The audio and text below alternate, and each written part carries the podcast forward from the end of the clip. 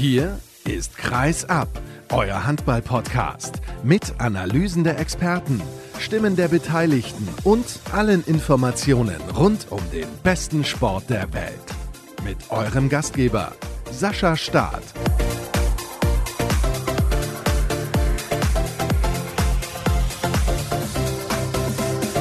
Was war das für ein Handballspiel, liebe Leute? Schön, dass ihr eingeschaltet habt. Erstmal zur Episode 328. Herzlich willkommen zur neuen Folge. Mal wieder am Montag. Ja, letzte Woche war das auch schon so. In der davor war ich ja noch bei der Handball-Europameisterschaft. Also gut, das war ich letzte Woche auch noch der Frauen. Und über die sprechen wir natürlich heute auch. Im zweiten Teil der Ausgabe ist Björn Parzen zu Gast und dann schauen wir zurück auf das Turnier. Und auch ein wenig zu tun mit dem Turnier hat das Interview der Woche. In dem begrüße ich Andreas Michel Michelmann, den Präsidenten des Deutschen Handballbundes. Das Interview ist gut eine halbe Stunde lang. Er spricht natürlich auch über die Causa André Fuhr, aber vor allem auch über die Entwicklung des DHB beziehungsweise die Pläne, die man hat, um auch den Frauenhandball nach vorne zu bringen. Und das ist sehr, sehr interessant. Das solltet ihr euch auf keinen Fall entgehen lassen. Aber im ersten Teil der Ausgabe liegt der Fokus natürlich auf der Bundesliga der Männer und es gab ein absolutes Kracherspiel, über das wir sprechen müssen. Der SC Magdeburg hatte den THW Kiel zu Gast und es scheint mittlerweile so, als könnte der SCM gegen den THW Kiel nicht mehr gewinnen. Ich habe den einen oder anderen gefragt, ob er Zeit für mich hat. Da gab es dann unterschiedliche Gründe, warum das nicht zustande gekommen ist. Und dann habe ich das Halbzeitinterview gesehen bei den Kollegen von Sky mit Fabian van Olfen. Da habe ich gedacht, Mensch, dann du Tulpe einfach ein. Schönen guten Tag, hallo Tulpe, wie geht's dir? Ja, mir geht's cool, danke schön. Vielen Dank für die Einladung. Und ich habe ganz genau hingehört und wir sprechen natürlich über das, was du zur Halbzeit gesagt hast, aber über das Spiel im Allgemeinen natürlich. Zunächst mal die Frage, was war deine Erwartung an das Spiel? Ich war mir nicht sicher, der SC Magdeburg hat mich bislang in dieser Saison nicht so überzeugt wie in der letzten Saison. Was hast du gedacht vor der Partie? Ja gedacht. Ich habe eigentlich gehofft auf ein enges, spannendes Spiel. Und ja, das sah eigentlich auch lange danach aus, so bis zur Halbzeit. Magdeburg war mit drei Tore hinten, aber ich dachte, gut, zweite Halbzeit werde ich noch kommen. Dann nach 45 Minuten hätte es natürlich ganz böse enden können und das zum Schluss dann noch so eine ja, Wendung kriegt und Magdeburg kriegt die Chance, unentschieden zu spielen, war es dann nochmal interessant. Ja, Gio hat gestern überragend gespielt, das muss man ehrlich zugeben. Ja, ist auf den Punkt gespielt, immer im Kreis mit Außen leichte Tore aus dem Rückraum gemacht. Er hat gerne gesehen, dass da vielleicht in der Abwehr ein bisschen was geändert wäre. Aber Kiel verdient gewonnen gestern. Das muss man einfach ehrlich eingestehen. Was hat der THW Kiel vor allem in der Anfangsphase so gut gemacht? Weil ich hatte direkt den Eindruck, dass der THW eigentlich die bessere Mannschaft ist. Ja, aber das, ich fand, das war auch so. Sein Eindruck war auch mein Eindruck, wie ich schon vorhin gesagt habe. Die haben geduldig im Angriff gespielt, auf dem Punkt, immer mit Einläufen vom Außen. Die Bälle sind gut zum Kreis gekommen, Außen sind gut freigespielt worden und die haben einfach gutes Handball gespielt. Aber Magdeburg ist da dran geblieben. Zur Halbzeit waren es ja drei Tore Unterschied. Das hat man auch in der Auswertung bei der Toyota-Parade ein bisschen gesehen. Landin fünf Parade, Bonner drei und dann ja, weiß man dann auch ein bisschen, wo, woran das Unterschied dann liegt, die drei Tore. Darüber müssen wir sprechen, über die Torhüter des SC Magdeburg, denn ich habe mich in den sozialen Medien ein bisschen ja, durchgelesen, sag ich mal, und da fällt schon auf, es gibt Kritik an den Torhütern des SCM. Jetzt hat Portner am Ende sieben Paraden, Mike Jensen kommt auf eine Parade, also acht insgesamt, Niklas Landin elf. Das sind dann nur drei Paraden weniger war das dann der Unterschied? Sind wir vielleicht zu kritisch mit den Torhütern des SC Magdeburg? Bennett Wiegert hat da im Interview im Fernsehen dann hinterher auch noch ein bisschen was zugesagt. Ich fand aber auch, da waren viele leichte Abschlüsse dabei für den THW. Das fand ich auch. Also ich fand auch, dass auch Portner, also Mike Jensen auch ziemlich alleine gelassen worden sind, dadurch, dass einfach kein richtiges Block stand bei die Würfe außerhalb von neun Meter. Deswegen habe ich auch gestern in der Halbzeit gesagt, ich hätte gerne gesehen, dass Rapowski reinkommt und da mal vielleicht einen, Block stellt, ne, dass Torhüter und die Blockarbeit vielleicht ein bisschen vernünftiger gewesen wäre. Und dann hätte auch Bortner sowohl Jense mal eine oder andere Ball leicht wegnehmen können. Das hat in meinen Augen ein bisschen gefehlt gestern. Was mir auch aufgefallen ist zu Beginn, Philipp Weber war ein bisschen nervös irgendwie. Da waren zwei, drei Fehler drin, die man normalerweise von ihm nicht sieht.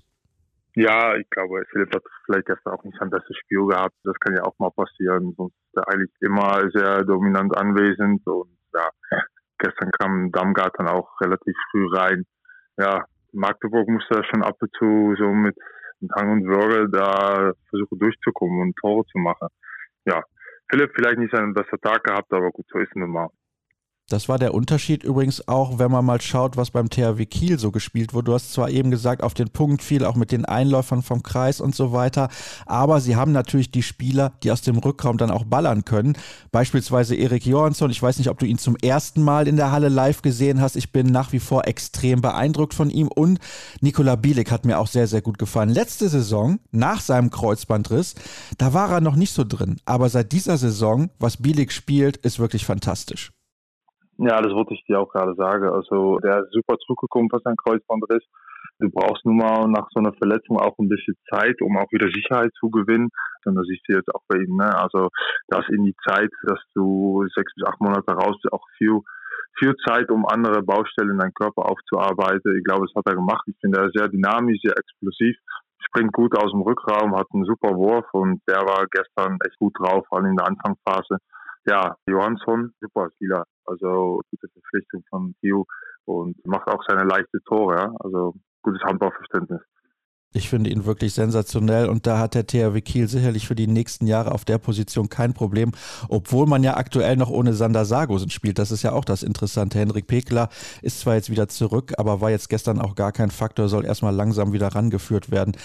Fehlt dem SC Magdeburg dieser eine Spieler, der ein bisschen größer ist, der dann auch mal über den Block kommt, weil wir haben darüber in den letzten Jahren ja immer diskutiert. Der SC Magdeburg ist vielleicht zu klein, aber ich meine, mit der Mannschaft ist man ja auch deutscher Meister geworden. Also es muss ja schon funktionieren, sonst könnte man keine Titel gewinnen. Ja, das kann auch funktionieren. Das kann auch genauso in der Abwehr funktionieren, wenn du viele kleine Spieler hast. Kannst du halt nur keine 6-0-Abwehr spielen. Ja? Und Philosophie bei Magdeburg ist es einfach, um, um zu isolieren und dann die Würfe zu suchen quasi innerhalb von, von acht Meter.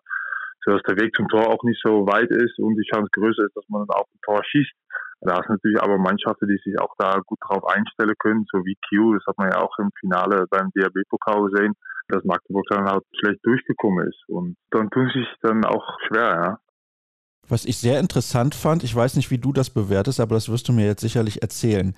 Warum hat Philipp Jicher in der zweiten Halbzeit dann gegen Mitte der zweiten Halbzeit, würde ich jetzt mal sagen, auf 7 gegen 6 umgestellt? Warum hat er das gemacht? Ja, das macht er öfters. Also Magdeburg kam da auch wieder ran. Magdeburg hat besser Abwehr gespielt in dem Zeitraum und ein paar Stürmerfaus rausgeholt. Kiu hat dann ein paar Angriffe kein Tor gemacht und dann greift er zurück auf 7 gegen 6, was die auch gut spielen. Wiederum haben die das auch im DRB-Pokal fast das ganze Spiel durchgespielt und waren da erfolgreich mit. Und am Ende muss man dann gucken, ob die Quote dann stimmt. Das Tor ist leer, man kann auch ein paar einfache Tore machen, aber wenn man selber dann auch Tore macht, dann bleibt die Distanz gleich. Deswegen hatte ich halt meiner Meinung nach umgestellt. War das ein Fehler von Philipp Jicher, dieses 7 gegen 6 in der Phase? Naja, was ist ein Fehler? Das glaube ich nicht. Also er weiß, was seine Mannschaft kann. Der weiß ja, was er tut. Und da ich das öfter spiele und ganz genau wisse, wie die Abläufe sind, ist es meistens auch ein Sicherheitsanker. Aber natürlich, sowas kann ja auch dann in die Hose gehen. Ja, das ist das Risiko. Das Tor ist leer. Magdeburg macht dann, glaube ich, dadurch zwei einfache Tore mit einem leeres Tor. Vorher weiß man das ja immer nicht. Also, um das Ganze nochmal zusammenzufassen, wir sind uns einig, dass die bessere Mannschaft gewonnen hat. Ja, das muss man sagen. Also Kio war gestern besser und natürlich wären Onitschi noch Tor gewesen für Magdeburg. Aber ich glaube, so wie das Ergebnis ist, dass die zwei Punkte bei Kio bleiben, ja, ist schon, ist schon fair. Dann lass uns mal sprechen über das, was das für beide Mannschaften bedeutet. Zunächst mal, was bedeutet diese Niederlage für den SC Magdeburg? 17 zu 5 Punkte sind es jetzt nach elf Spielen. Sie haben ja weniger Spiele absolviert als die anderen Mannschaften wegen des Superglobes, den sie noch gespielt haben. Sie sind aktuell Vierter. Wie läuft die Saison aus deiner Sicht bislang für den SC Magdeburg, jetzt insbesondere mit dieser Niederlage noch? Naja, man muss auch ein bisschen gucken, wo hat Magdeburg dann die Punkte verloren. Ne? Das war auswärts in Flensburg, zu Hause gegen Kiel. Das war letztes Jahr auch der Fall. Die haben einen Punkt verloren zu Hause gegen Rhein-Neckar-Löwe, was man hinterher sagen kann, okay, schade. Aber die müssen weiterhin einfach ihre Hausaufgabe machen und dürfen nicht Spiele verlieren, wie Berlin das in Minde gemacht hat oder Rhein-Neckar-Löwe in Hamburg. Ja, Meister wirst du nicht, weil du nur die Top 5 schlägst. Ne? Man muss halt seine Hausaufgabe machen und dafür sorgen, dass du Platz 18 bis, bis 4, 5, dass du da immer fix gewinnst. Ja? Und dann spielst du auch in die Meisterschaft mit. Dann schauen wir mal auf die Perspektive des THW Kiel. Aktuell Tabellenführer, wenn wir miteinander sprechen, denn wir sprechen am Sonntagmorgen miteinander. Aber die Füchse Berlin können natürlich noch vorbeiziehen. Gehen wir jetzt mal davon aus, dass das passieren wird. Trotzdem, der THW Kiel, der hatte ja in Lemgo verloren, beziehungsweise zu Hause gegen Lemgo. Entschuldigung. Das ist übrigens eine Hausaufgabe, die sie dann nicht erledigt haben, wenn ich deinen Begriff mal aufgreife. Und sie haben verloren. Jetzt habe ich das zweite Spiel vergessen, ist aber auch egal, gucke ich gleich nach. 22 zu 4 Punkte nach 13 Spielen. Es ist eng oben. Ich glaube, wenn man überlegt, dass Pekela gefehlt hat bislang und dass Sargose noch gar kein Spiel gemacht hat, müssen sie in Kiel eigentlich sehr zufrieden sein.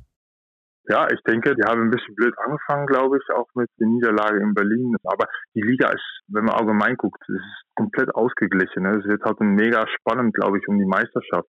Berlin mischt damit, Kiel mischt damit, Magdeburg. Die Rhein-Neckar-Löwen stehen noch super da. Das ist echt ein interessantes Jahr. Und ich denke, so dadurch, dass jeder mal hier und da seine Punkte verliert, bleibt die Meisterschaft einfach lange offen.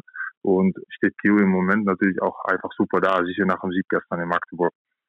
Ja, also das ist natürlich eigentlich eine relativ gute Ausgangsposition. Du hast recht mit der Niederlage, die sie dann kassiert haben, relativ früh in Berlin. Das hatte ich schon wieder verdrängt. Sie spielen jetzt zu Hause gegen den VfL Gummersbach, dann geht's nach Wetzlar, die MT Melsung kommt nach Kiel und dann am 18.12., also ein paar Wochen ist es allerdings noch hin, muss man zur SG Flensburg-Handewitt. Was mir aber auffällt, ich denke, das siehst du genauso. In der Champions League vor allem tut sich der THW Kiel natürlich sehr, sehr schwer, weil die Defensive nicht so gut funktioniert hat. Also da haben sie schon Probleme. Jetzt mit Henrik Pekeler dann zurück wird das wahrscheinlich wieder besser funktionieren, braucht aber auch Zeit. Also man muss diese Geduld haben. Du hast es eben bei Nikola Bielik gesagt. Das funktioniert nicht von heute auf morgen. Nee, das ist so. Und Champions League ist einfach auch nochmal eine andere Nummer. In der Liga kennt man sich natürlich auch viel besser. Ja, man spielt öfters gegeneinander, man kennt die Spieler besser. In der Champions League, ja, dann spielt man doch sehr unregelmäßig gegen diese Mannschaften und wo Kio natürlich auch öfters in der Champions League mit dabei ist. Aber es ist einfach, Champions League, ich habe nie gespielt, aber ich weiß, wie es beim Europapokal ist. Es ist einfach eine andere Atmosphäre, eine andere, andere Abläufe auch rund ums Spiel herum und kann man mit der Bundesliga nicht vergleichen. Und ich denke, es sieht danach aus, dass Q auch einfach mehr in Form kommt und sich da steigert. Lass uns nochmal zurückkommen zum SC Magdeburg. Wir haben ganz zu Beginn über die Torhüter gesprochen. Der Vertrag von Mike Jensen läuft aus. Nicola Portner ist zu dieser Saison neu dazugekommen und zwar als bester Torhüter der französischen Liga. Ich halte relativ viel von ihm. Ich glaube, dass es ein sehr guter Torhüter ist. Ich glaube aber auch, dass Mike Jensen am Saisonende den Verein wahrscheinlich eher verlassen wird. Glaubst du, der SC Magdeburg muss da auf der Torhüterposition noch ein bisschen was tun? Ich glaube, dass Mike Jensi schon eine gute Ergänzung war, aber ich denke tatsächlich, dass du brauchst halt zwei wirklich Top-Torhüter und Jens hat letztes Jahr auch eine stabile Saison gehabt, manchmal sogar auch sehr gute Spiele abgeliefert was Magdeburg auf diese Position machen wird, bleibt spannend. Aber wenn du weiterhin oben angreifen möchtest, dann brauchst du halt einfach, in, heute ist auch in meinen Augen die einzige Position, die ein Spiel fast allein entscheiden kann. Ne? Das kann keine andere Position. Und da kann ich nicht gut vorstellen, dass Magdeburg sich da noch umschaut und guckt, welcher Superstar im Tor noch auf dem Markt ist. Das sind nicht so viele, denn der THW Kiel sucht ja auch. Jetzt gab es das Gerücht oder gibt es ganz aktuell, Benjamin Buric könnte aus Flensburg zum THW Kiel wechseln. Ist das deiner Meinung nach ein Torhüter, der gut genug ist, um Niklas Landins Nachfolger zu werden? Uh, Landin ist schon Qualität für sich. Also das ist schon, Landin ersetzen zu können, da muss ich schon, das ist ja mehrfach Welthandballer des Jahres. Aber Boris ist ein überragender Torwart. Aber um so einen als Landin dann nochmal zu finden, um die zu ersetzen, das geht einfach nicht. Das ist unmöglich. Ja, vielleicht kommt da nochmal ein in der Zukunft. Ich denke aber, dass sie mit Buric halt auch einen Weltklasse-Torhüter verpflichtet habe und auch, was ich höre, ein guter Mensch. Ja, also ich glaube auch, das ist natürlich sehr, sehr interessant. Diese Torhüter-Situation sowieso in der Bundesliga. Malte Semisch sollte GWD Minden absteigen, ist sicherlich ein sehr, sehr interessanter Mann. Ob es dann reicht für einen Verein wie den THW Kiel, da bin ich mir nicht ganz so sicher. Aber wenn ich dich gerade schon in der Leitung habe, du kennst natürlich das emotionale Umfeld in Magdeburg sehr, sehr gut. Da fällt mir noch ein, Albin Lagergren kommt ja zurück zum SC Magdeburg. Damals, als er zu den Rhein-Neckar-Löwen gegangen ist, da war der Ärger und Frust bei den Fans des SCM relativ groß, weil sie gesagt haben, nach ein paar Wochen hat er sich schon entschieden, den SCM zu verlassen. Da war er gerade erst da. Bist du überrascht, dass er jetzt wieder zurückkommt als Nachfolger von Kai Smietz? Ja, wo ich das gehört habe schon, aber wenn man darüber nachdenkt, was ich mitbekommen habe, ist, dass Lagergren auch ein bisschen auf Rhein-Neckar-Löwe gewechselt ist, weil da auch viele skandinavische Spieler waren Das sieht im Moment natürlich auch nicht so aus und wird halt weniger. Ich glaube, Lagergren braucht auch so ein bisschen seine Wohlfühl-Oase quasi. Äh, Im Moment sind halt in Magdeburg viele skandinavische Spieler.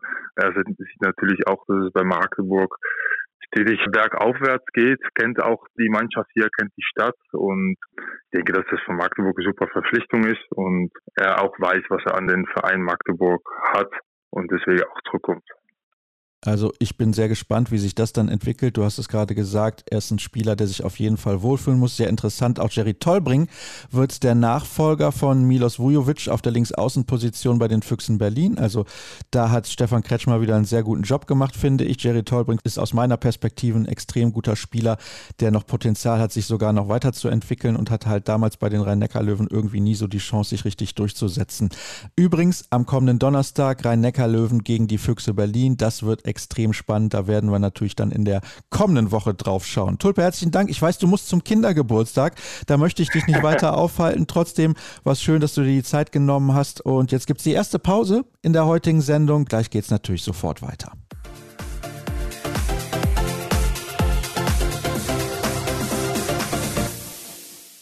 Wir machen weiter mit der aktuellen Folge und direkt mal vorab, als ich gestern mit Fabian van Olfen den ersten Teil dieser Ausgabe aufgezeichnet habe, da wusste ich noch nicht, dass Benjamin Matschke von der HSG Wetzlar entlassen wurde. Dieses Thema möchte ich dann in der nächsten Folge ein bisschen genauer aufgreifen. Da überlege ich mir, wen ich dann einlade. Spreche ich beispielsweise mit meinem Experten der HSG Volkmar Schäfer oder lade ich jemanden vom Verein ein oder rufe ich mal Ben Matschke persönlich an.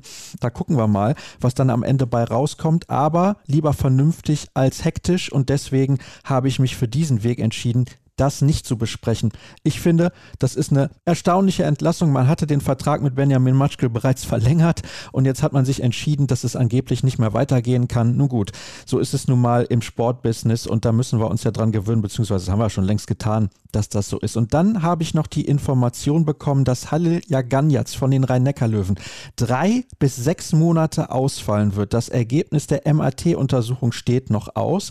Vielleicht hat sie noch gar nicht stattgefunden, das weiß ich auch nicht, aber es wird definitiv eine geben, logischerweise, um herauszufinden, wie schwer seine Verletzung wirklich ist. Auch das bespreche ich dann wahrscheinlich in der kommenden Woche mal sehen. Und es steht ja auch die Partie, das habe ich eben gesagt, zwischen den Rhein-Neckar-Löwen und den Füchsen Berlin an am Donnerstag. Also es ist ordentlich was los im Handball und es war natürlich ordentlich was los während der Frauen-Europameisterschaft und die hat begleitet vor Ort der Kollege Björn Parzen. Hallo Björn. hallo Sascha, schönen guten Tag. Du befindest dich gerade noch im Hotel in Ljubljana. Genau, ich werde gegen Nachmittag wegfliegen und ja, Ljubljana als letzter Ort. Ich war vorher Podgorica, Skopje, Ljubljana, also außer Celje habe ich alles gesehen und dementsprechend viele Eindrücke. Wir sprechen zunächst mal über das Finale zwischen Norwegen und Dänemark. Dänemark hatte in der Hauptrunde gegen Norwegen den großen Turnierfavoriten gewonnen, allerdings die Norwegerinnen jetzt im Finale dann wieder mit dem längeren Atem und man muss sagen, es war ein tolles Endspiel. Klar, es waren auf beiden Seiten auch durchaus Fehler mit dabei, aber ich finde, das Niveau war schon relativ hoch. Es war ein, ein, super Spiel und speziell auch natürlich, wie das Spiel gelaufen ist. Also, dass die, dass die Dänen dann 22, 18 noch drei Chancen haben, um noch weiter wegzuziehen, was vielleicht dann auch das Ende der norwegischen Hoffnung gewesen wäre. Aber dann haben die Norweger eben diese erfahrenen Spieler wie eine Katrin Lunde, eine Henny Reistad und andere eben, die dann das Spiel gedreht haben. Und es war wirklich ein packendes Finale, das erst in den Schlussminuten auch entschieden wurde. Und man muss sagen, in dem Finale hat sich gezeigt, warum Henny Reistad auch zum MVP des Turniers gewählt wurde, warum Nora Mörk Torschützenkönigin wurde und warum Katrin Lunde nun die Rekordspielerin der EM ist mit 60 Einsätzen und mit sechs Europameisterschaftstiteln. Sechs EM-Titel. Kann die nicht ein paar an die deutsche Mannschaft abtreten? Geht das nicht? Sie kann immer fragen, ob sie so eine oder andere Medaille mal nach Dortmund zum DRB bringen kann. Aber ich glaube es nicht. Sie war überglücklich gestern. Ich hatte noch mit ihr gesprochen nach dem Spiel und ihr ging es jetzt weniger um die Titel, als zu sagen, dass mit dieser komplett verjüngten Mannschaft, die die Norwegerinnen ja hatten, es waren sieben Spielerinnen dabei, die ihr erstes großes Turnier gespielt haben. Gut, die hatten jetzt nicht so viel Spielzeit, aber sie mussten eben auch integriert werden, um den anderen ein bisschen Luft zu geben. Aber es ist wirklich mit einer Mannschaft, wo fünf Stammspielerinnen gefehlt haben, Europameister zu werden. Also da muss man den Hut vorziehen und man muss aber auch den Hut vor den Dänen ziehen, wie die sich entwickelt haben in den letzten zwei, drei Jahren. Das ist schon hervorragend. Jesper Jensen macht eine gute Arbeit. Und wie sagte Kreisläuferin Ricky Iversen nach dem Spiel so schön, wir sind erst Vierte geworden, jetzt Dritte, jetzt Zweite. Und nächstes Jahr sind sie ja Gastgeber zusammen mit Schweden und Norwegen. Da wollen sie eben auch Erster werden jetzt. Aber so weit schauen wir noch nicht voraus. Nächstes Jahr die Weltmeisterschaft. Deutschland spielt übrigens in den Playoffs gegen Griechenland. Das sollte überhaupt gar kein Problem sein. Also die DAB-Auswahl wird sich definitiv qualifizieren. Über die deutsche Mannschaft sprechen wir dann aber gleich noch. Erkläre uns bitte, wie kam es eigentlich dazu, dass Dänemark mit vier Toren geführt hat und eigentlich auf dem Weg zum Titel war? Also man muss es mal so sehen, dass Norwegen in einigen Spielen Probleme in der Auftaktphase hatte. Also das ist aufgefallen, das ist beim Spiel in der Hauptrunde gegen Dänemark aufgefallen, das war teilweise im Halbfinale gegen Frankreich, was sie überragend gelöst haben, mit dem 28-20 nachher. Also die Norwegerinnen sind irgendwie so wie, wie so ein langsamer Dieselmotor in die Spiele gestartet und am Schluss hatten sie dann den Turbo gezündet. Dänemark hat sehr gut gedeckt, war sehr gut eingestellt auf die norwegische Mannschaft. Im Tor Sandra Toft überragend. Und dann natürlich, ich sag mal, die klassischen skandinavischen Tugenden, Gegenstoßtore und eben aus einer stabilen Abwehr und Umschaltspiel das Ganze gemacht. Zur Pause waren es drei Tore und als sie dann wirklich auf 22, 18 weg waren, hat jeder gedacht, okay, jetzt zündet Norwegen frühzeitig den Turbo, aber 43 Minuten sah es wirklich danach aus, dass Dänemark nach 20 Jahren den ersten Titel wiederholen könnte. Das ist wirklich schon so lange her. Also bei der EM 2000 Zwei haben sie ihren letzten EM-Titel geholt. 2004 wurden sie noch Olympiasieger. Aber dann haben die Norweger das wirklich äußerst, äußerst stark gemacht. Und die Norweger haben eben auch diese Erfahrung aus insgesamt jetzt schon allein zwölf EM-Finals. Sie wissen, auch wenn wir mal mit vier, fünf Toren hinten liegen, die haben die individuelle Klasse, das zu drehen. Und die Dänen, die waren natürlich enttäuscht, haben aber auch gesagt, wenn uns vorher von dem Turnier jemand gesagt hätte, wir gewinnen Silber, das hätten wir sofort unterschrieben. Nach dem Spiel ist natürlich etwas anderes und da muss man eben dann sehen, sie werden das aufarbeiten und sie werden nächstes Jahr dann wieder in der Mitfavoritenrolle sein, denn sie sind ja auch Mitgastgeber in ihrer tollen Halle in Herning. Es ist allerdings so, dass sich Norwegen durchaus bei Nora Mörk und vor allem Silje Solberg, der Torhüterin, bedanken kann, dass man im ersten Durchgang nicht höher zurücklag und mit einem höheren Rückstand in die Pause dann auch gegangen ist. Denn Henny Reistadt, die du eben noch so gelobt hast, hat vor der Pause nicht so das gespielt, was sie eigentlich spielen kann. Und auch Stine Oftedal war einigermaßen abgemeldet. Ja, aber das zeigen dann klar Weltklasse-Spielerinnen, wie die beiden sind. Also Reister wurde MVP, oft da im All-Star-Team als beste Spielmacherin. Als es hinten raus wirklich darauf ankam, dieses Spiel zu drehen, da waren genau diese beiden da. Äh, ich gebe dir recht, erste Halbzeit war Nora Mörk deutlich besser und da war auch Silly Solberg im Tor gut. Aber die entscheidenden sechs Paraden in der Schlussphase kamen dann eben auch von Kathrine Lunde. Ja, das ist so. Also sie wurde dann ja eingewechselt für alle, die das Spiel nicht gesehen haben und hat dann den ersten Heber direkt kassiert, aber danach war sie quasi kaum noch zu überwinden und das hat dann hinten raus auch den Unterschied ausgemacht. Wie hast du insgesamt eigentlich das Niveau des Finals empfunden? Weil ich ja eben gesagt habe, mir hat sehr gut gefallen und es war auch ganz anders als die Partie Frankreich gegen Montenegro im Spiel um den dritten Platz, um die Bronzemedaille. Das Spiel ging übrigens in die Verlängerung, sage ich gleich auch noch ein bisschen was zu. Ja, also das Niveau des Finales war wirklich sehr, sehr hoch, sportliches Niveau, taktisch, beide Mannschaften sehr gut eingestellt. Wobei, ich weiß es nicht, ich bin gespannt, auf welche Kritik du zum Spiel um Platz drei hinaus willst, weil das war für mich eines der packendsten und emotionalsten Spiele überhaupt. Es war jetzt nicht unbedingt eine Delikatesse auf höchstem technischen Niveau, aber das Spiel um Platz drei, kommen wir gleich zu, war für mich ein richtiger Thriller. Aber eben Norwegen gegen Dänemark, man hat gesehen, wenn man dann auch noch mit reinnimmt, dass die Schweden dritter Gastgeber der WM im nächsten Jahr eben auf dem fünften Platz landeten. Der Trend zu einer skandinavischen Dominanz hat sich dann doch verfestigt und Frankreich war dann nach einer überragenden Vorrunde und Hauptrunde am Finalwochenende die große Enttäuschung. Es ist übrigens interessant, vielleicht sollten wir darauf auch kurz hinweisen, dass alle Mannschaften, außer jetzt Frankreich gegen Montenegro, weil die haben ja gegeneinander gespielt, die aus der deutschen Hälfte nach Ljubljana gekommen sind, alle Spiele verloren haben. Ja, das ist ein sehr interessanter Punkt. Und es ist eben auch der Punkt, es war interessant, dass eben aus den beiden Gruppen in Celje und Ljubljana die ganzen Skandinavier waren und die deutsche Mannschaft sich am Anfang auch etwas ausgerechnet hatte, weil man eben nicht vorher auf diese Skandinavier trifft.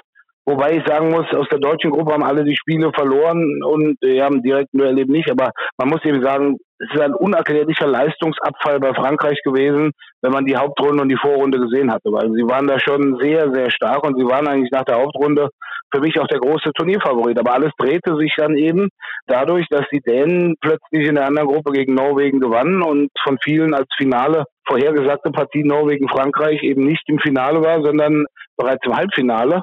Und da bekamen die Französinnen in den letzten 15 Minuten gegen Norwegen keinen Fuß auf dem Boden. Und da sind wir genau bei der Parallele zum Endspiel auch. Genau dasselbe ist den Dänen dann passiert.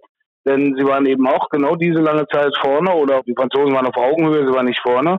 Und in den letzten 15 Minuten ist Norwegen dann jeweils davongezogen aufgrund der individuellen Klasse und dieses Siegergehens, was sie haben.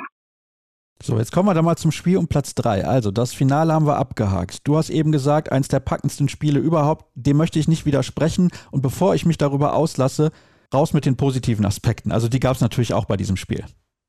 Ja, also, ich sage es mal so. Erstens, es war die wohl emotionalste Pressekonferenz nach dem Spiel, wo ich jemals dabei war, wo, nachher sich sämtliche Spielerinnen beider Mannschaften und Trainerinnen weinend in den Armen lagen, weil es war natürlich das Abschiedsspiel für Jovanka Radicevic und sie hatte den Traum, dass sie, dass sie noch mit einer Medaille ihre Nationalmannschaftskarriere beendet und es dann tatsächlich geschafft mit Montenegro. Und also es flossen unglaublich viele Tränen schon auf dem Feld und dann auch in der Pressekonferenz. Und ja, das Spiel war selber, ich sage es mal, es war teilweise eine Abwehrschlacht, teilweise sehr viele Fehler im Spiel behaftet, aber es war eben unglaublich dramatisch. Also Montenegro war dann 2017 weg, dann dachte man, sie hätten es im Griff. Dann machen sie zehn Minuten kein Tor, dann dreht Frankreich das Spiel, dann geht Montenegro wieder zwei vor und dann quasi mit einem sieben Meter, mit der Schlusssekunde rettet sich Frankreich dann die Verlängerung. Aber dann haben die wirklich das letzte Häuflein der Aufrechten bei Montenegro, weil man muss ja dazu sagen, die Spielmacherin Milena Rajcevic konnte wegen ihrer Schädelbrellung nicht spielen. Und dann bekam Itana Gribic vor der Verlängerung immer noch die rote Karte. Also es waren ja wirklich die letzten, die letzten Montenegrinerinnen, die auch noch einen Handballpass hatten, sind ja aufgelaufen und sie haben sich wirklich, sie haben alles gegeben. Also sie haben Herz gezeigt, sie haben Emotionen gezeigt, sie hatten die Energie von den Fans auf den Rängen. Und ich glaube denen, wenn man jetzt nicht unbedingt Franzose ist, es hat ihnen jeder diese Bronzemedaille gegönnt. Ich bin kein Franzose, und habe ihnen diese Bronzemedaille nicht im Ansatz gegönnt. Dazu komme ich aber gleich und ich kann das auch erklären. Du hast jetzt eben diesen sieben Meter angesprochen, beziehungsweise dass Frankreich dann quasi mit der Schlusssekunde in die Verlängerung gekommen ist. Itana Gribic, die Spielmacherin von Montenegro, also die zusammen mit Milena Rajcevic diese Position während des Turniers ja mehr oder weniger geteilt hat, hat da ein Foul gemacht und das war dann innerhalb der 30 Sekunden, beziehungsweise sie hat den Freiwurf nicht zugelassen, die Ausführung des Freiwurfs besser erklärt und dementsprechend gab es dann für sie eine rote Karte und und es gab dann den 7 Meter, den Grasser, die zur Verlängerung dann verwandelt hat mit dem Schlusspfiff. Und was mir aber auch aufgefallen ist, und ich weiß, für dich ist das natürlich ein bisschen schwierig, ich kann das hier einfach so raushauen, das war auch in der Hauptrunde schon so und es war teilweise auch in der Vorrunde so. In der Hauptrunde gab es das Spiel Montenegro gegen Rumänien. Und wie sich da teilweise die Fans auch aufgeführt haben und wie sich die Fans von Montenegro bei der Niederlage gegen Frankreich aufgeführt haben, indem französische Spielerinnen bespuckt wurden und Sachen aufs Spielfeld geworfen wurden, das kann ich nicht gutheißen und ich finde auch, dass diese teilweise Hollywood-ähnlichen Schauspieleinlagen der montenegrinischen Spielerinnen nichts im Handball zu suchen haben. Das ist meine persönliche Meinung und eben bei diesem Spiel Montenegro gegen Rumänien gab es dann auch Entscheidungen der beiden Schiedsrichterinnen aus Österreich und ich mache ihnen keinen Vorwurf, weil ich sage nicht, dass sie das extra gemacht haben. Ich glaube, dass da einfach das Niveau nicht ausreicht. Und deswegen meine Frage an dieser Stelle, weil zuletzt gab es die Information, wer nominiert ist, was die Schiedsrichter und Schiedsrichterinnen auch angeht für die Weltmeisterschaft der Männer in Polen und Schweden. Da sind zum Beispiel zwei Paare aus Deutschland mit dabei. Warum nominiert man bei der EHF nicht mehr Paare aus einem Land für ein höheres Niveau auch bei den Schiedsrichtern? Gibt es dafür irgendeine Erklärung? Gibt es dafür eine Information? Weißt du da mehr? Also es ist generell so, bei der ERF und auch bei der IRF war es bisher immer so, aus jedem Land gibt es einen Gespann. Also fand ich eben auch, wenn man sagt, man will die besten Spielerinnen bei einer Euro sehen, dann sollte man auch die besten Schiedsrichter bei einer Euro haben. Es gab hier reihenweise Kritik an, an Schiedsrichterleistungen von unterschiedlichen Verbänden. Es gab auch von den Norwegern was. Die Franzosen haben sich nach dem Spiel um Platz drei aufgeregt. Die Rumänen haben sogar einen offenen Brief an die ERF geschrieben. Ich weiß nicht, wie die Konsequenz dafür aussehen wird. Also ich hätte auch gesagt, die Schiedsrichter waren nicht dabei, die man, die man gerne gesehen hätte. Und man muss eben auch sehen, das ist jetzt meine persönliche Meinung, man muss Schiedsrichter eben langfristig auf so eine Europameisterschaft vorbereiten. Und von Leistungen, da habe ich auch gedacht, naja, das war jetzt nicht unbedingt EM-würdig. Aber da muss man eben auch sehen, ja, wie die Nominierungen dann aussehen. Ich kenne, auf deine Frage hin, ich kenne nicht genau dieses Nominierungssystem. Es gibt ja eine, eine Schiedsrichterkommission bei der ERF, da sitzt ja mit Jutta Hermann-Wolf auch die Schiedsrichterwartin des Deutschen Handballbundes drin. Und es gibt eben dieses, nennen wir es mal, ERF Office, dann auch, nennen wir es den Verwaltungsbereich der Schiedsrichter unter Georgo Babetsos aus, aus Griechenland, die eben für die gesamten Nominierungen dann zuständig sind. Also ich bin gespannt, wie die Reaktionen oder wie die Konsequenzen da aussehen. Und sage auch, ich finde es auch gut, dass bei der WM in Ägypten zwei deutsche Gespanne, zwei französische Gespanne dabei sind. Und vielleicht überdenkt man das dann ja auch mal. Also es waren, da gebe ich dir teilweise recht oder gebe ich dir in einigen Fällen recht, manche Schiedsrichter sahen aus, als ob sie mit diesem Turnier etwas überfordert wären. Das hast du sehr diplomatisch ausgedrückt. Ich komme da gerne nochmal zurück auf die Partie zwischen Montenegro und Rumänien, wo ich locker mal 15 bis 20 krasse Fehlentscheidungen gezählt habe und das ist nicht im Sinne des Sports. Es sind professionelle Spielerinnen, die mit Handball ihr Geld verdienen. Das machen die Schiedsrichter nicht. Deswegen ist für mich auch die Frage, ob nicht irgendwann die professionellen Schiedsrichter kommen müssen. Das kann man natürlich zu Tode diskutieren. Und ich meine auch mit meiner Forderung oder mit meinem Wunsch, dass mehr Schiedsrichter aus einem Land bei den Turnieren pfeifen. Nicht, dass jetzt plötzlich fünf Paare aus Deutschland bei den Turnieren mit dabei sind.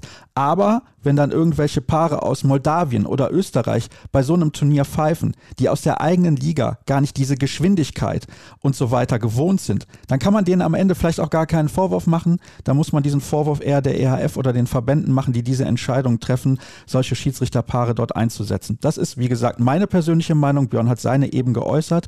Und dann wollen wir das Thema auch abhaken und zur deutschen Mannschaft kommen, die am Ende als Siebter ins Ziel gekommen ist. Wie bewertest du das?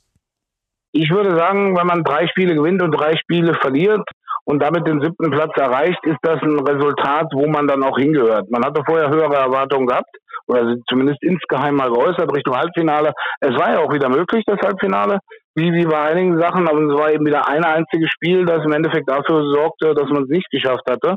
Man kann sagen, das Glas ist halb voll, man ist nicht weitergekommen, weil bei der letzten EM war man auch siebter, bei der letzten WM war man Viertelfinale. Man kann aber auch sagen, okay, dieser siebte Platz ist schon mal eine gute Grundlage mit Blick auf die Olympia-Qualifikationsturniere für Paris.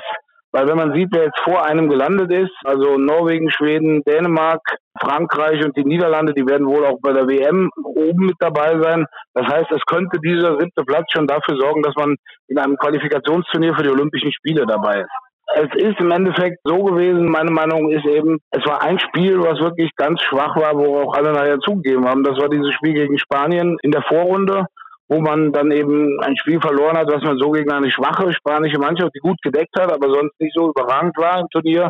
Wenn man dieses Spiel gewinnt, nimmt man eben zwei Punkte mit in die Hauptrunde und nimmt man die zwei Punkte einfach auf das Konto drauf, was man dann hat. Man hat ja in der Hauptrunde dann gegen die Niederlande, gegen Rumänien gewonnen. Wenn man diese Punkte mitnimmt, wäre man im Halbfinale gewesen. Naja, man ist vielleicht im direkten Vergleich mit Montenegro, hätte man schauen müssen, aber wer hier zum Finalwochenende nach Ljubljana gekommen. So war es eben der siebte Platz. Ich denke, gerade am Schluss, es war eine, eine Vorstellung gegen Rumänien, die hat gezeigt, okay, das war jetzt nicht schlecht, das war jetzt nicht überragend. Ein überragendes Spiel gegen die Niederlande, ein ganz schwaches gegen Spanien in Montenegro gegen Montenegro zu verlieren, ist keine Schande. Da hätte wohl jede Mannschaft verloren. Und ich sag mal, ich nehme die Fans raus, die du jetzt gesagt hast, die da im Endeffekt gespuckt haben und, und was gemacht haben. Aber für mich, Montenegro ist für mich der Europameister der Herzen eben wegen dieser Stimmung. Und ich fand es überragend, wie in Podgorica die Fans dabei waren, die dann auch teilweise mit nach Skopje und nach Ljubljana kamen. Also in Montenegro gegen Montenegro kann man verlieren. In der Hauptrunde gegen Frankreich zu verlieren, man konnte davon träumen, sie zu schlagen. Nur das war, wenn man dann Frankreich im Spiel Platz 3 gesehen hat, vielleicht hätte man sie am Finalwochenende schlagen können. Nur in der Hauptrunde, da waren sie alle in ihrem Flow, dann hatten sie wirklich einen überragenden Lauf. Das heißt also, man kann gegen die Mannschaften, die Dritter und Vierter sind, kann man verlieren. Die Mannschaft Spaniens, die am Ende dann hinter der deutschen Mannschaft landet, muss man nicht verlieren, hätte man sogar gewinnen müssen. Ja, aber da sind wir genau an dem Punkt. Das war auch im letzten Jahr was ein Spiel gegen Spanien. Im Jahr davor war es ein Spiel gegen Kroatien. 2019 war es ein Spiel gegen Serbien. Es gibt immer so einzelne Spiele, da muss man eben sehen, dass man da, wenn man mal ins Halbfinale kommen will, eben auch die Konstanz hat und auch mal, wie es Markus Gaugig irgendwo gesagt hat, auch mit einer schlechten Leistung ein schlechtes Spiel noch zu gewinnen. Was hat denn aus deiner Sicht bei der deutschen Mannschaft funktioniert und was hat nicht funktioniert? Welche Spielerin hat aus deiner Perspektive herausgeragt und von welcher Spielerin hättest du dir ein bisschen mehr erwartet? Also ganz klar, man muss ja einfach, das Gute ist, man kann beim Handball ja sehr vieles mit Zahlen belegen. Was Alina Greisels geleistet hat im Turnier und für die deutsche Mannschaft steht schwarz auf weiß. Sie war bis vor dem Finale, war sie noch Torschützenkönigin des Turniers, bis vor dem Spiel um Platz drei. So. Sie wurde überholt nur noch von Georgina Jokovic aus Montenegro und von Nora Mörk aus Norwegen. Also drittbeste Gesamttorschützung. Sie war bis vor dem Finalwochenende die Spielerin mit den meisten Scorerpunkten. Sie hatte eine Riesendistanz gelaufen. Ihre Pässe kamen zu 99,5 Prozent an. Also für mich Alina Kreisels wäre, wenn nicht Stine Hoftedal auf ihrer Position spielt, auch eine Kandidatin fürs All-Star-Team gewesen. Also Alina Kreisels war für mich auf jeden Fall ganz klar die tragende Säule der Mannschaft. Dann nennen wir mal eine weitere, für mich die Überraschungsspielerin der deutschen Mannschaft, Johanna Stockschläder auf links außen, die wirklich super Gegenstoßspielerin macht, die in dem Turnier immer besser reinkam. Und gerade in den letzten Spielen dann gegen die Niederlande und gegen Rumänien, war sie zweimal die beste Werferin, wirklich ein ganz tolles Turnier gemacht, einen ganz großen Sprung nach vorne gemacht hat. Da hatte man vorher auch nicht gewusst mit der Verletzung von Antje Döll, wie läuft es auf der Linksaußenposition. Aber das hat sie wirklich sehr gut gemacht. Dann auf jeden Fall einer der Häuptlinge auf der anderen Seite des Feldes mit Xenia Smith, die die Abwehr sehr gut zusammengehalten hat. Und bei Emily Burke gab es Licht und Schatten. Sie hat in einigen Spielen, gerade in der zweiten Halbzeit, die deutsche Mannschaft wieder herangebracht, hat aber sehr gute 1 gegen 1 Aktionen.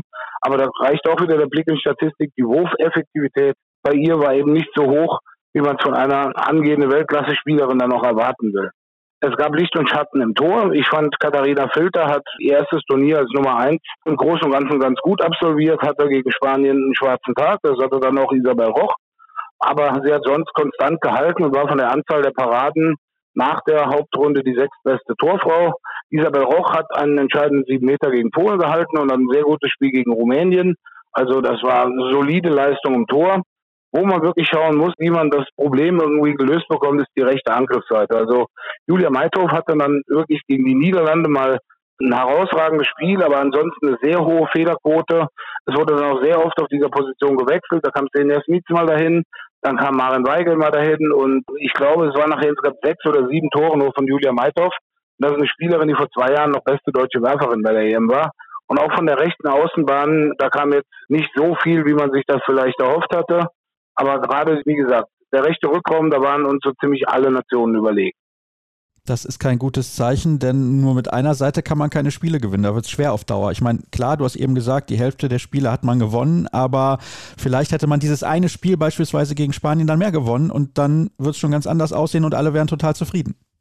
Ja, genau, das ist ja. Das setzt sich ja irgendwie seit der EM 2018 vor. Damals war es das Spiel gegen Ungarn.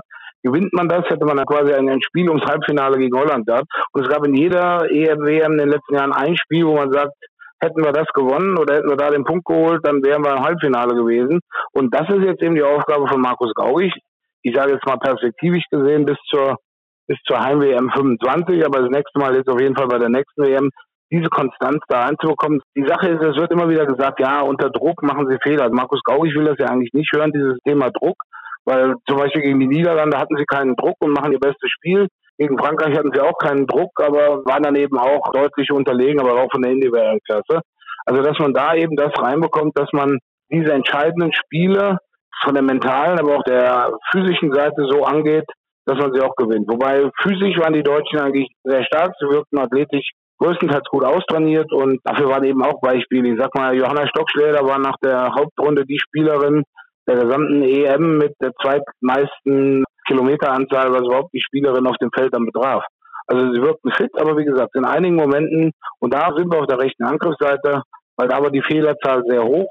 Also wenn man diese Fehler gegen Spanien reduziert hätte und aber auch schon im ersten Spiel gegen Polen, dann hätte das vielleicht am Ende wieder ganz anders ausgesehen. Dann würden wir jetzt sagen, okay, es war ein schönes Wochenende der deutschen Mannschaft in Ljubljana, selbst wenn sie nicht ins Halbfinale gekommen wäre, aber zumindest Platz 5, 6. Das wäre nämlich auch das direkte WM-Ticket dann gewesen. Wobei du hast gesagt, also gegen Griechenland sollte das jetzt kein großes Problem sein. Aber naja, warten wir aufs kommende Turnier. Dafür wird sich die deutsche Mannschaft definitiv qualifizieren. Es gab ja auch schon Quali-Spiele für diese Europameisterschaft gegen Griechenland und die hat man deutlich und problemlos gewonnen. Es werden eigentlich zwei Testspiele und deswegen bin ich jetzt schon sehr gespannt, welche Spielerin Markus Gaugisch dann nominieren wird, ob er teilweise einen Umbruch einleitet, auch mit Hinblick auf die Heimweltmeisterschaft 2025. Aber wir dürfen nicht vergessen, dazwischen steht noch eine mögliche Olympia-Qualifikation und die ist logischerweise immens wichtig. Björn, herzlichen Dank für deine Einschätzung. Ich wünsche dir einen guten guten Rückflug und wir werden uns natürlich in ein paar Wochen dann wahrscheinlich wieder sprechen in Hinblick auf die Weltmeisterschaft der Männer in Polen und in Schweden. Jetzt gibt es noch eine letzte Pause und gleich dann das Interview der Woche mit dem Präsidenten des Deutschen Handballbundes, mit Andreas Michelmann.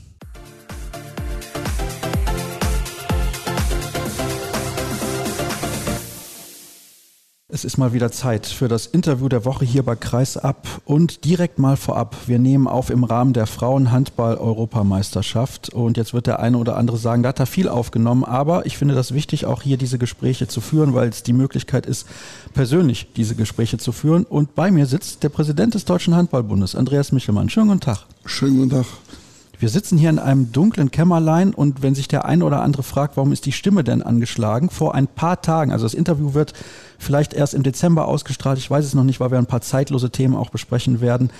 Da haben sie auch nicht mitgefiebert bei der Partie gegen Spanien und dann auch nochmal gegen die Niederlande. Genau. Wenn du als Präsident nicht mit dem Herzen dabei bist, dann bist du bei so einem Turnier auch fehl am Platze. Nur merke ich das dann nach dem Spiel an meiner Stimme oder sie jetzt vielleicht auch bei dem Gespräch.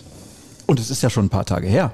Tja, im Laufe der Zeit kommt ins eine oder andere Teil. Wir wollten das ja eigentlich schon eher aufnehmen, aber da haben sie gesagt, ist vielleicht besser für die Hörer und auch für sie selbst, wenn wir das noch ein bisschen verschieben. Erstmal noch der Hinweis auf die sozialen Kanäle, bevor wir dann richtig durchstarten. Kreisab finden alle, die das möchten, auf facebook.com slash kreisab, bei Twitter at kreisab, YouTube at kreisab und natürlich auch bei Instagram unter dem Hashtag und Accountnamen kreisab und die Spendenplattform heißt patreon.com, dort auch unter kreisab. Normalerweise überlege ich mir vorher, worüber wir sprechen können. Aber ich möchte das heute mal anders aufziehen.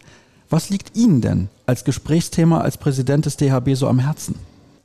Naja, also wenn wir hier bei der Europameisterschaft in, jetzt gerade in Skopje sind, dann ist wahrscheinlich schon interessant, warum die Mannschaft so tolle Vorbereitungsspiele absolviert hat und dann so wirklich schwierig in das Turnier reingekommen ist und dann es diese gigantische Steigerung gegen Holland gegeben hat. Das ist so ein internes Thema. Und dann kann natürlich darüber hinausgehend mal die Frage sein, wie wir uns beim Deutschen Handballbund, wie vielleicht auch überhaupt im deutschen Sport, auch mal im Verhältnis zu den Medien uns vorstellen, wie der Frauensport sich neben den Männersport etablieren soll. Der Fußball hat da jetzt zwar eine schöne Schablone abgeliefert mit dem erfolgreichen Auftritt der Frauen bei der Europameisterschaft, aber wir wissen, dass das ja dort rein aus finanziellen Gründen etwas leichter ist als bei allen anderen Sportarten und auch was die mediale Aufmerksamkeit anbelangt. Das sind so Themen, die ich denke, die gut zu dieser Situation hier gerade passen. Dann wollen wir einfach mal über diese Themen sprechen. Haben wir in den vergangenen Jahren versäumt, mehr in diese Richtung zu tun? In welche meinen Sie jetzt? Dass wir uns mehr um den Frauensport kümmern und nicht jetzt erst, wo eine Art Welle entstanden ist. Ja, also ohne übertriebene Schuldzuweisung in die Vergangenheit, das bringt uns ja eh nicht viel weiter. Aber ich glaube schon, dass wir jetzt so ein bisschen die sauren Früchte der Vernachlässigung in den 10, 15 Jahren zuvor ernten und dass wir lange Zeit im Frauenhandball noch von dem profitieren konnten, was von den DDR-Sportschulen kam. Und als das auslief, hatten wir noch einmal die WM 2007 und danach ging es sozusagen bei den Frauen Stück für Stück bergab. Und ich kann aber sagen, schon unter meinem Vorgänger Bernhard Bauer und dann auch unter meiner Regie haben wir versucht, da wirklich das Ruder umzulegen. Und es nicht nur versucht, sondern wir wir investieren ja auch in den Frauenhandball stärker als in der Vergangenheit, haben auch mit dem Thema gleiche Prämienzahlungen für die Männer wie für die Frauen und auch Anpassung der Reisekostenregelung und so weiter und dass die Frauen die gleichen Bedingungen haben bei den Länderspielen, in den Hotels und so weiter, sind wir da Stück für Stück vorangekommen, was die gegenwärtigen Nationalmannschaften anbelangt. Aber das ersetzt ja nicht sozusagen die Arbeit an der Basis und vor allen Dingen die in dem kritischen Bereich, zwischen dem Jugendalter und dem Eintritt sozusagen in den Profispielbetrieb bei den Erwachsenen. Und deswegen wollen wir ja da in den nächsten Jahren speziell einsetzen. Das ist ja durchaus auffällig. Im Jugend- und Juniorinnenbereich sind die deutschen Frauen oder die Mädels dann besser gesagt durchaus erfolgreich. Es wird auch ab und an mal eine Medaille gewonnen, aber dann diesen Sprung zu schaffen in den Erwachsenenbereich, der fällt äußerst schwer. Ich habe da vor einigen Monaten auch mal mit Gino Smits drüber gesprochen, der ja die U17, U18 weiblich der deutschen Frauen trainiert und der hat gesagt, dass natürlich die Anschlussförderung das große Problem ist. Wie können wir das denn überhaupt lösen? Können wir das lösen in einem Land, das natürlich auch flächenmäßig sehr, sehr groß ist? Da haben wir einfach Nachteile gegenüber, ich sage mal, den Niederlanden. Ungarn, teilweise auch Skandinavien?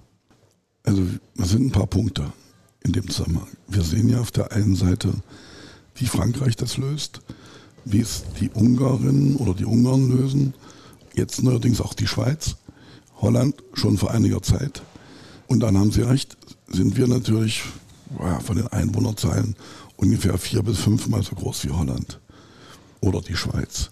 Und von daher haben wir gesagt, das Modell die besten Spielerinnen oder die talentiertesten Spielerinnen im Jugendalter zu konzentrieren, ist entgegen früherer Annahmen und auch teilweise der Entgegnungen aus den Clubs. Nach unserer Auffassung der richtige Weg, weil wir auch der Meinung sind, wir können bei den Frauen nicht den gleichen Weg gehen wie bei den Männern, wo die Leistungszentren auch für den Nachwuchs sich im Wesentlichen zwischen noch bei den Clubs befinden. Das war aus DDR-Zeiten noch in Magdeburg so und in Leipzig, da gab es ja diese Tradition. Und die Füchse haben ja unter Bob Hanning, da um einen alten DDR-Spruch zu nehmen, überholt, ohne einzuholen. Aber diese finanzielle Leistungskraft und auch diese Power haben wir bei den Clubs im weiblichen Bereich nicht. Oder um es konkret zu sagen, in Handball-Bundesliga der Frauen. Bei allem Respekt vor dem, was dort auch geleistet wird. Und deswegen haben wir gesagt, müssen wir sehen, dass wir tatsächlich die talentiertesten so im Alter zwischen 14, 15 und 19, 20 konzentrieren und wollen anfangen im Südwesten in Stuttgart, im Westen in Dortmund, im Norden in Hannover und im Osten in Leipzig. Das ist unser Plan. Also in jedem Fall vier Standorte, weil dahinter steckt doch der Gedanke, auf der einen Seite die Talente zu konzentrieren und auf der anderen Seite auf dem Weg dahin noch möglichst wenig zu verlieren, weil ja auch der Plan besteht, dass diejenigen, die wir da konzentrieren, am Wochenende weiterhin bei ihren Heimatclub spielen sollen. Schon von daher müssen die Entfernungen noch einigermaßen dazu passen. Und wir wollen auch aus landsmannschaftlichen Gründen niemanden verlieren oder einfach aus Entfernungsgründen, weil, weil wer will schon jede Woche 1000 Kilometer fahren. Ja, das ist ein großes Problem.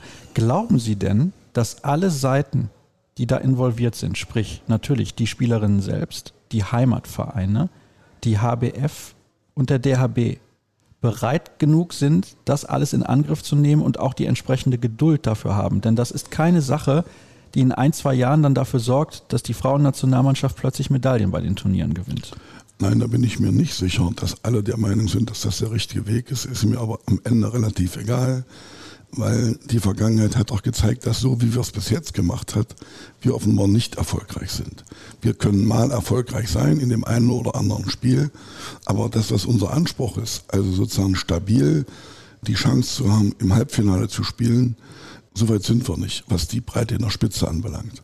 Und das recht nicht, wenn wir das mal mit der Breite in der Spitze bei den Männern vergleichen. So, und das muss aber unser Ziel sein, dass wenn der Bundestrainer die Nationalmannschaft aufstellt, er nicht anfangen muss zu überlegen, wie kriegt er denn sozusagen die ersten 35 überhaupt gut gefüllt.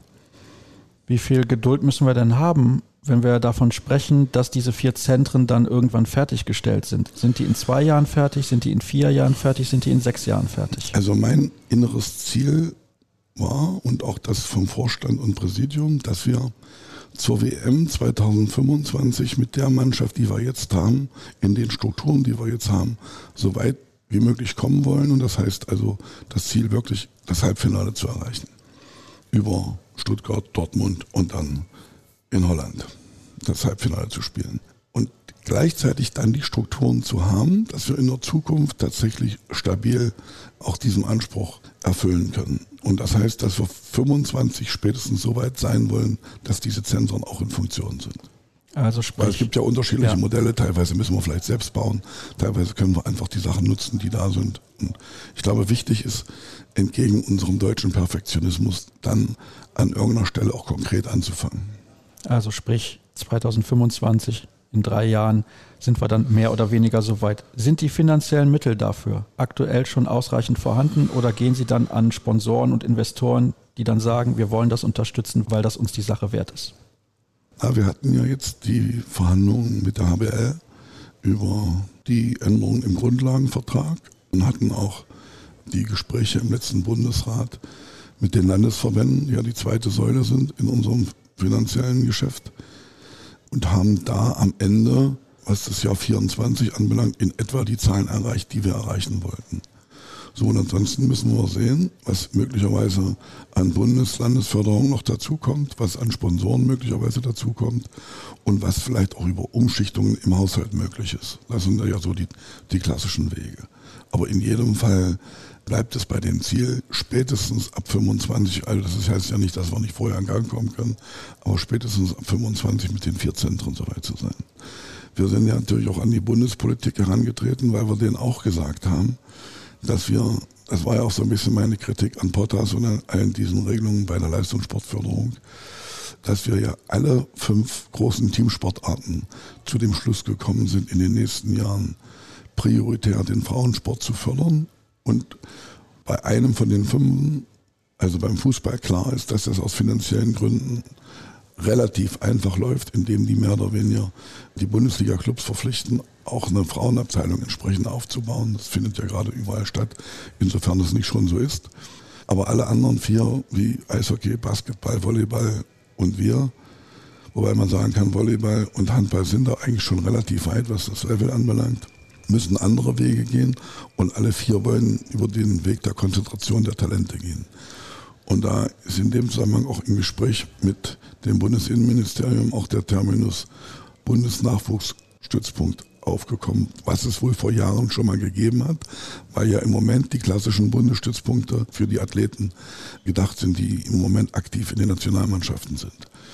Das ist ja noch nicht in jedem Fall der Fall, sondern wir wollen ja gerade diese Übergangszeit von von der Jugend bzw. vom Junioren zu den Erwachsenen mit diesen Zentren oder mit diesen Bundesstützpunkten abdecken. Und von daher ist es natürlich auch für die Förderer ein bisschen Neuland. Aber auch die haben erkannt, wenn wir auf dem Weg, den wir bis jetzt beschritten haben, weiter marschieren, dann sehen wir, was bei Olympia 2021 rausgekommen ist, nämlich nichts im Teamsport.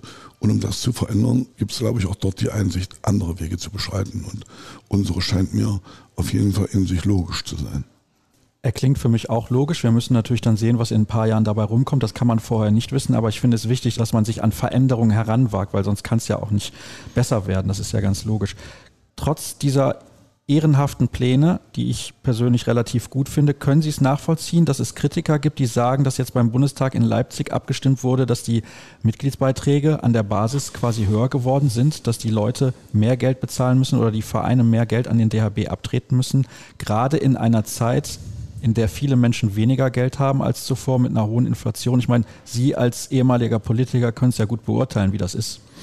Naja, zunächst mal haben wir ja sowohl bei den Bundesliga-Clubs als auch bei den Landesverbänden und damit also bei den Vereinen an der Basis geregelt, dass es 23 keine Beitragserhöhungen gibt, 24 moderate und dass wir erst 25 die Erhöhungen im Plan haben und dann schauen, wie erfolgreich die Europameisterschaft der Männer gelaufen ist, um dann zu sehen, wie das in dem Bereich weitergeht. Trotzdem möchte ich diesen sozusagen Sozialverelendungstheorien ein klein wenig entgegentreten. Ich hatte ja hier auch die Gespräche, das ist ja der Vorteil bei diesen Europameisterschaften, auch mit den anderen Verbänden. Wir liegen ja in Deutschland beim Beitrag pro Handball spielende Menschen von 80 Cent bis maximal 1 Euro. Die Österreicher liegen bei 25 Euro im Jahr und die Schweizer liegen bei 80 Franken im Jahr. Und ich finde, von da, wo wir stehen, bis dahin ist ein ganz schöner Sprung. Ich denke eher, dass es traurig ist, dass ein so großer Verband wie der Deutsche Handballbund unterm Strich geringere Beitragseinnahmen hat als relativ kleine Verbände wie die Österreicher oder die Schweizer sind. Und da soll mir bitte niemand kommen, das wären andere Strukturen und alles sowas. Weil am Ende geht es natürlich darum, dass das Geld, was du in der Kasse hast, auch nur für den Handball eingesetzt werden kann und nicht umgekehrt. Ist schon erstaunlich, das ist ja eine riesige Diskrepanz. Ja, na, weil wir in Deutschland ja ständig diese Verelendungstheorien hatten, dass jede Beitragserhöhung immer prozentual hochgerechnet wurde. Vielleicht bin ich da etwas anders sozialisiert als jemand, der im Osten erlebt hat, was mit 30 Mark Miete passiert, nämlich im Grunde genommen nichts. Und wenn dann im Zuge sozusagen der Wende und vor allen Dingen im Zuge der deutschen Einheit aus 30 Mark Ost 300 Mark West wurden, ohne dass deswegen automatisch die Wohnung besser wurden, dann ist im Grunde genommen klar, dass du einen bestimmten Betrag nehmen musst, um überhaupt den Standard zu halten, geschweige denn nicht weiterzuentwickeln. Und so ähnlich sehe ich das auch in unserer Sportart. Also wenn wir wirklich eine Weiterentwicklung wollen, dann können wir nicht immer nur von der Politik fordern, das ist das eine, und Sponsoren um mehr Unterstützung bitten, das ist das andere, sondern dann müssen wir auch eigene Beiträge leisten. Haben Sie im Zuge dessen, und dass das natürlich eine Entwicklung ist, die Zeit braucht, ein bisschen die Befürchtung, ich will nicht sagen Angst, das ist vielleicht zu stark formuliert oder ausgedrückt, dass so herausragende Spielerinnen wie Emily Bölk oder Alina Greisels eine Generation verlieren? So würde ich es nicht ausdrücken, aber es ist erstmal toll, dass wir zwei solche herausragende Spielerinnen überhaupt in unserer Mannschaft haben. und da kann man ja noch den einen oder anderen Namen dazu nennen und sagen, verglichen mit der Weltspitze sind wir auf den Schlüsselpositionen im Aufbau im Vergleich mindestens genauso gut besetzt wie die Männer, wenn nicht sogar besser. Das ist sozusagen erstmal der Ausgangspunkt. Das ist also erstmal ein Kompliment an die beiden Spielerinnen, sowohl an Alina Kreises als auch an Emily Burke. Und das andere, wenn man natürlich jetzt mal das Spiel gegen Holland nimmt, dann sagst du, wo liegt eigentlich gerade unser Problem? Aber wir spielen ja nicht jedes Mal so gut wie gegen Holland und werfen von den Außenpositionen fast mehr Tore als von den Aufbaupositionen. Das haben wir ja nicht in jedem Spiel. Und das ist aber eine Folge der Entwicklung, die wir eingangs beschrieben haben. Und deswegen ist unser Ziel tatsächlich, über diese Zentren die individuelle Ausbildung der Spieler zu verbessern, damit wir natürlich auf bestimmten Positionen, wo wir im Moment noch im Rückstand sind zur Weltspitze, das dann auch ausgleichen können. Also konkurrenzfähig sind auf die Dauer. Von daher würde ich jetzt nicht sagen, dass das eine verlorene Generation ist, aber dass dies dadurch, dass wir diese Breite in der Spitze nicht haben, natürlich viel schwerer ist und viel mehr Verantwortung auf denen liegt, die tatsächlich weit über dem Durchschnitt liegen. Müssen wir, was das angeht, unsere Erwartung vielleicht auch einfach ganz realistisch ein bisschen zurückschrauben? Sprich, wir können nicht immer davon ausgehen, dass wir ein Halbfinale erreichen. Wir haben schon sehr lange im Frauenbereich kein Halbfinale erreicht. Und das ist ja dann kein Trend, sondern das ist vielleicht einfach dann nur ein Fakt, dass da gegebenenfalls in den letzten Jahren immer ein bisschen die Qualität fehlte. Natürlich möchte man nach Ljubljana, wenn die Sendung ausgestrahlt wird, wissen wir, ob die deutsche Mannschaft es geschafft hat. Aktuell wissen wir das nicht, aber es geht mir ja um das Generelle. Was ich sagen möchte ist, die Erwartungshaltung ist vielleicht zu hoch. Sind wir dann zu kritisch hinterher oder müssen wir so kritisch sein, damit wir uns eben weiterentwickeln, wenn die Mannschaft beispielsweise hier nicht nach Ljubljana kommt, dass wir dann hinterher sagen müssen, da müssen wir was verändern, so wie das jetzt auch mit diesen Plänen ist, mit diesen Leistungszentren, da müssen wir ansetzen oder haben wir zu hohe Erwartungen? Naja, ich denke, teils, teils. Auf der einen Seite ist es natürlich vermessen, einen Anspruch zu erheben, ohne dafür die Voraussetzung geschaffen zu haben. Das ist ja so ein bisschen das klassische deutsche Handballproblem seit ungefähr 2007, 2008. Bei den Frauen insbesondere. Die andere Seite ist, wenn du siehst, wie trotz alledem unsere Frauen, um es mal etwas salopp militaristisch zu sagen, die Holländerinnen quasi aus der Halle geschossen haben mit 36 zu 28, dann zeigt das ja nicht nur, welches Potenzial in der Mannschaft steckt, sondern wozu sie in der Lage ist. Da musst du dich aktuell erfragen, wie es dann zu solchen Spielen wie gegen Spanien kommen kann in der Vorrunde. Und die Leistungen gegen Polen waren okay, aber auch nicht direkt überragend. Und gegen Montenegro, das ist für mich ein Sonderfall, wenn du gegen 4000 Zuschauer und auch nicht ganz beeinflussfreie Schiedsrichter antritt, dann ist das also dann ist das also auch zu verschmerzen. Da muss man der Mannschaft auch zugestehen, dass sie sich von den Zuschauern nicht hat beeindrucken lassen. Und für die Schiedsrichterleistung können sie ja nichts. Also da hätten wir schon vier Tore besser sein müssen und das waren wir nicht, aber das ist keine Schande. Was ich damit meine ist, wir sind in der Vergangenheit immer aus unterschiedlichen Gründen gescheitert. Sie waren ja selbst bei vielen Turnieren dabei. Das knappste für mich war in Japan, wo wir zehn Sekunden vom Halbfinale standen, nachdem wir so eine Top-Mannschaft wie Frankreich auf der Vorrunde rausgeworfen haben, gegen Holland gewonnen haben und auch gegen Norwegen ein Bombenspiel abgeliefert haben.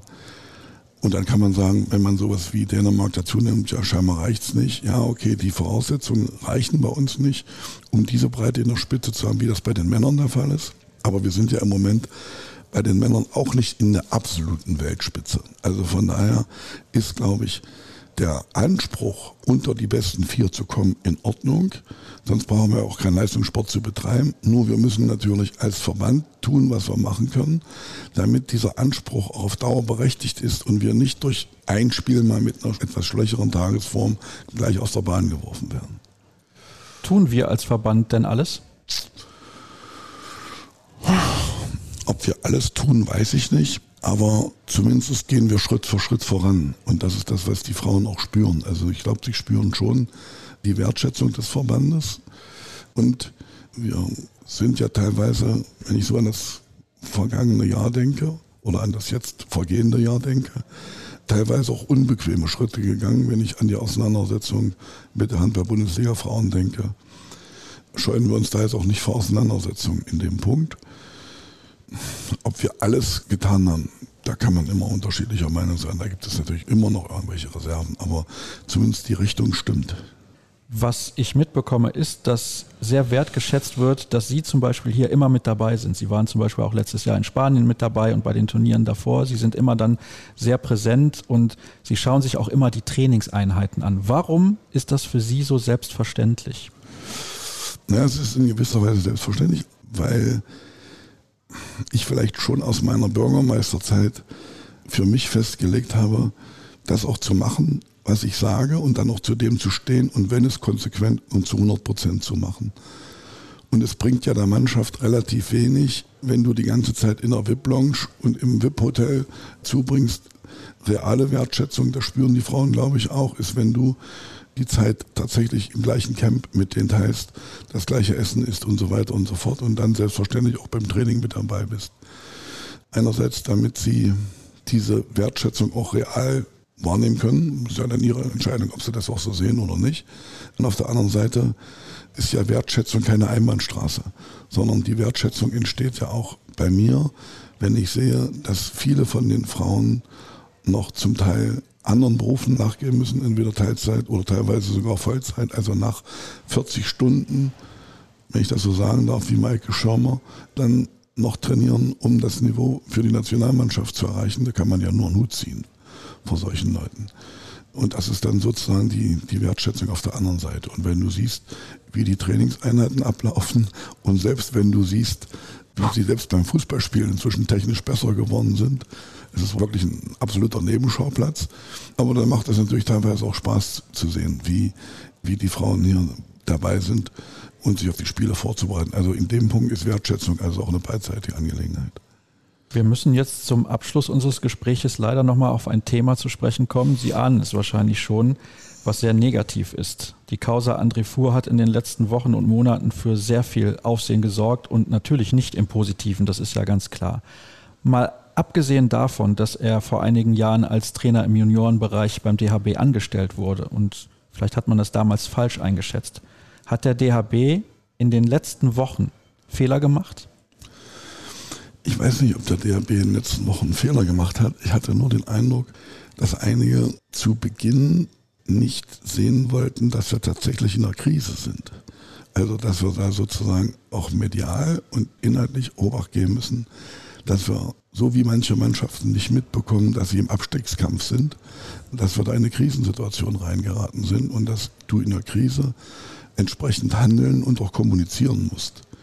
Das haben wir aber, glaube ich, nach zwei, drei Tagen weitestgehend abgestellt und haben auch mit der klaren Entscheidung, diese unabhängige Kommission, wie wir sie jetzt genannt haben, zur, zur Aufarbeitung und Prävention, auch ein Zeichen gesetzt, dass wir nicht wie zum Teil in anderen Verbänden sozusagen scheibchenweise mit der Wahrheit rausrücken wollen, sondern dass wir wirklich kein Problem damit haben, dass die Wahrheit ans Licht kommt, aber möglichst eben tatsächlich von unabhängig agierenden Leuten, deswegen also keine DHB-Kommission oder irgendwie sowas und auch von Leuten, die unbescholten auch über Reputation und Kompetenz verfügen dass wir da natürlich auch Neuland betreten und vielleicht das eine oder andere beim nächsten Mal etwas noch schneller und besser überlegt werden kann, ist okay. Aber das haben selbst unsere Kritiker festgestellt, dass wir mit dieser Entscheidung relativ schnell waren und es haben auch alle, soweit ich das mitbekomme, Verständnis dafür entwickelt, dass wir nun nicht gerade die Zeit der Europameisterschaft nutzen wollen, um die Aufarbeitung voranzutreiben, dass aber die Strukturen dafür stehen, sodass es unmittelbar nach der Europameisterschaft dann losgehen kann. Wir haben eben über Erwartungshaltung gesprochen, über die sportliche. Müssen wir hier die Erwartungshaltung, was die Arbeit der Kommission angeht, ein bisschen drosseln, damit nicht alle denken, Anfang Januar kommt da irgendwas raus, eine Veröffentlichung, eine Pressemitteilung, sondern dass wir Zeit brauchen? Also die Erfahrung zeigt, dass diese Kommissionen mehr Zeit brauchen, als man im ersten Moment sich vorstellt und als dieser oder jener aus der Öffentlichkeit oder auch von den Betroffenen sich das wünschen. Aber da gilt, glaube ich, wirklich der Spruch, den Uwe Schwenker oft einsetzt, gut geht vor schnell. Also da geht es um eine qualitativ gute Aufarbeitung. Das vor allen Dingen bei den Betroffenen auch tatsächlich der reale Eindruck entsteht, dass das, was aufzuarbeiten war, aufgearbeitet wird und was für uns in dem Zusammenhang von Interesse ist, ohne zu sehr auf den Fall im Speziellen einzugehen, dass natürlich schon mal die Frage geklärt werden muss, warum dann über 16 Jahre im Nachhinein viele sagen, es hätten alle gewusst, aber niemand etwas wirklich gesagt hat. Das ist natürlich für uns schon eine Massen von Interesse und vor allen Dingen, wie wir das in Zukunft, ich will nicht sagen vermeiden können, das werden wir wohl nie zu 100 Prozent schaffen, aber wie zumindest die, die Möglichkeiten und die Chancen größer werden, sowas in Zukunft zu verhindern. Und da bin ich, ja, ich will den Untersuchungen jetzt nicht vorgreifen, aber vielleicht kann tatsächlich so etwas Ähnliches rauskommen, wie dass wir uns mit der Geschichte nicht im Strafrecht bewegen, aber trotzdem bestimmte Anforderungen an Trainer neu definieren müssen. Was ist denn eigentlich Ihre erste Erkenntnis dieser Causa in den letzten Wochen? Ihre persönliche? Also meine ganz persönliche ist, dass ich das Thema psychische, egal ob sexualisiert oder nicht, Gewalt gegenüber Sportlern in diesem Umfang nicht für Möglichkeiten. Ich meine jetzt nicht den konkreten Fall, sondern dass es überhaupt für unseren Sport, deswegen habe ich das auch gesagt, nicht als Ablenkung vom Handball, sondern dass aufgrund der körperlichen Nähe zwischen Trainern und Sportlern da einfach eine größere Risikosituation, als wir das zum Beispiel in der katholischen Kirche oder auch selbst in den Schulen haben. Und dass das eine, dass das eine reale Gefahr ist, die wir einfach haben und auf die wir uns besser vorbereiten müssen, als das in der Vergangenheit war und hilft nur auf der einen Seite tatsächlich aufzuarbeiten und davon auszugehen, dass das Ganze nicht nur ein Fall ist, sondern dass wir das, dass wir das Problem einfach strukturell im Sport haben das kommt einfach durch diesen ständigen Körperkontakt und dadurch, dass die Menschen nun mal so sind, wie sie sind.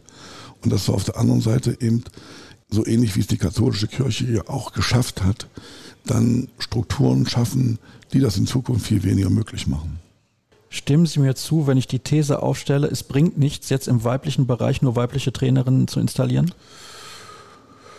Stimme ich Ihnen zum Teil zu, wobei ich ein längeres Gespräch hatte mit dem Professor Pfeiffer, der, der ja auch einer von den fünf Leuten ist, die in dieser Kommission mitarbeiten werden.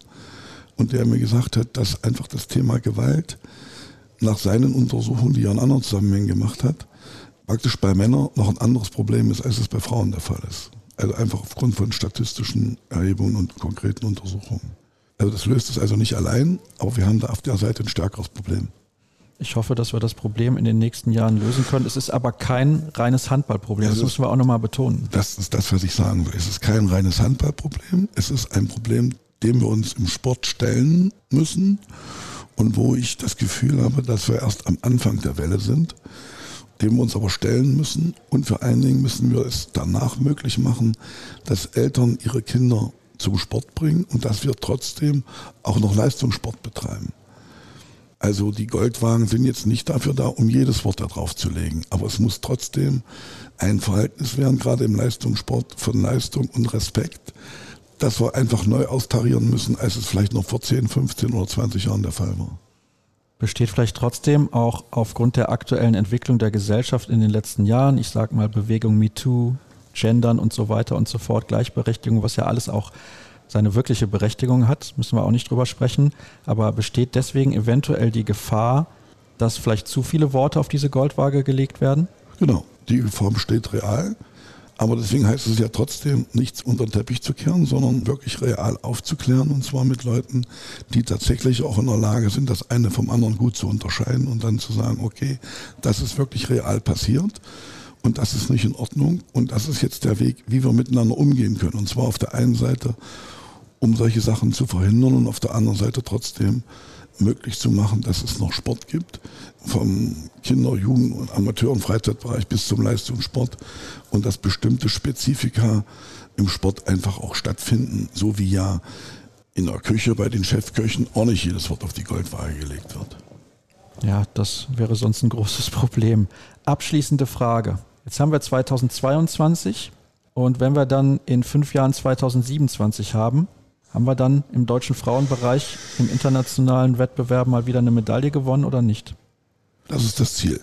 Also das Ziel habe ich jetzt zwar noch nicht im Detail mit der Mannschaft besprochen, aber so wie ich die Mannschaft jetzt einschätze, wird sie das für sich aussehen für 2025, für die Heim-WM. Muss das Ziel auch eine Medaille sein. Ob wir es schaffen, werden wir sehen. Und danach, wie gesagt, sollen die Strukturen so stehen, dass wir zumindest am Ende dieses Jahrzehnts berechtigt den Anspruch erheben können, dauerhaft die Chance auf die sogenannten berühmten Halbfinals zu haben. Dafür, dass wir am Anfang nicht wussten, worüber wir sprechen, ist es, glaube ich, ein interessantes und spannendes Gespräch geworden. Herr Michelmann, herzlichen Dank für Ihre Zeit und Ihre Geduld. Ihre Stimme haben Sie mal wieder strapaziert, aber ich hoffe, sie wird noch ein paar Spiele halten und muss noch ein paar Spiele halten bei diesem Turnier. Das soll es dann übrigens auch gewesen sein mit der aktuellen Ausgabe. Mal wieder ein bisschen in Überlänge, aber ich glaube, es war, das habe ich gerade gesagt, entsprechend spannend. Folgt Kreisab auf den sozialen Kanälen bei Facebook, Twitter, YouTube und Instagram und schaltet nächste Woche wieder ein. Tschüss zusammen.